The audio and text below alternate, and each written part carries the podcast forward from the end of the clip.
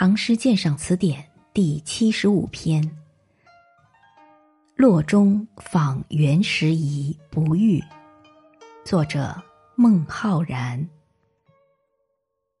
洛阳访才子，江岭作留人。闻说梅花早，何如北地春？这首诗里包含了相当复杂的情绪，既有不平，也有伤感，感情深沉却含而不露，是一首精炼而含蓄的小诗。前两句完全点出题目，洛阳指明地点，紧扣题目的洛中，才子即指袁时宜，江岭作留人，暗点不遇，已经做了留人，自然无法相遇了。这两句是对偶句，孟浩然是襄阳人，如今到了洛阳，特意来拜访袁时宜。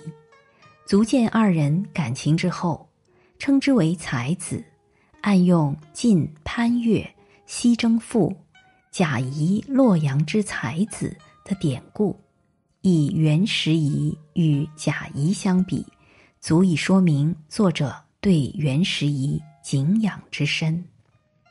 江岭指大禹岭，过此即是岭南地区，唐代罪人往往流放于此。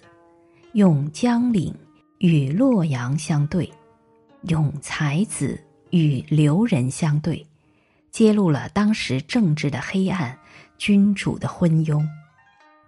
才子是难得的，本来应该重用，然而却做了留人，由洛阳而远放江岭，这是极不合理的社会现实。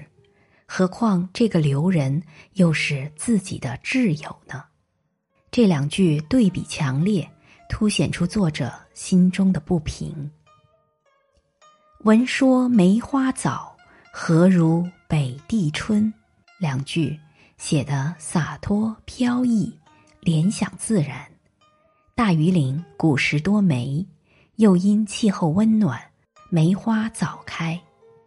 从上句“早”字见出下句“北地春”中藏一“迟”字。早开的梅花是特别引人喜爱的，可是流放岭外，怎及得留居北地故乡呢？此诗由江岭而想到早梅，从而表现了对友人的深沉怀念。而这种怀念之情，并没有付诸平直的叙述，而是借用岭外早开的梅花，娓娓道出。诗人极言岭上早梅之好，而仍不如北地花开之迟，便有波澜，更见感情的深挚。全诗四句，贯穿着两个对比：用人对比，从而显示不平；用地对比，从而显示伤感。从写法上看，闻说梅花早是纵笔，是一扬。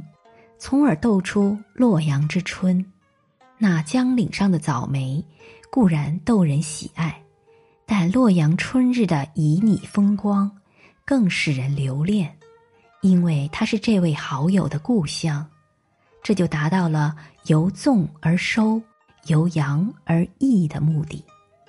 结尾一个诘问句，使得作者的真意更加鲜明，语气更加有力。伤感的情绪也更加浓厚。本篇鉴赏文作者李景白。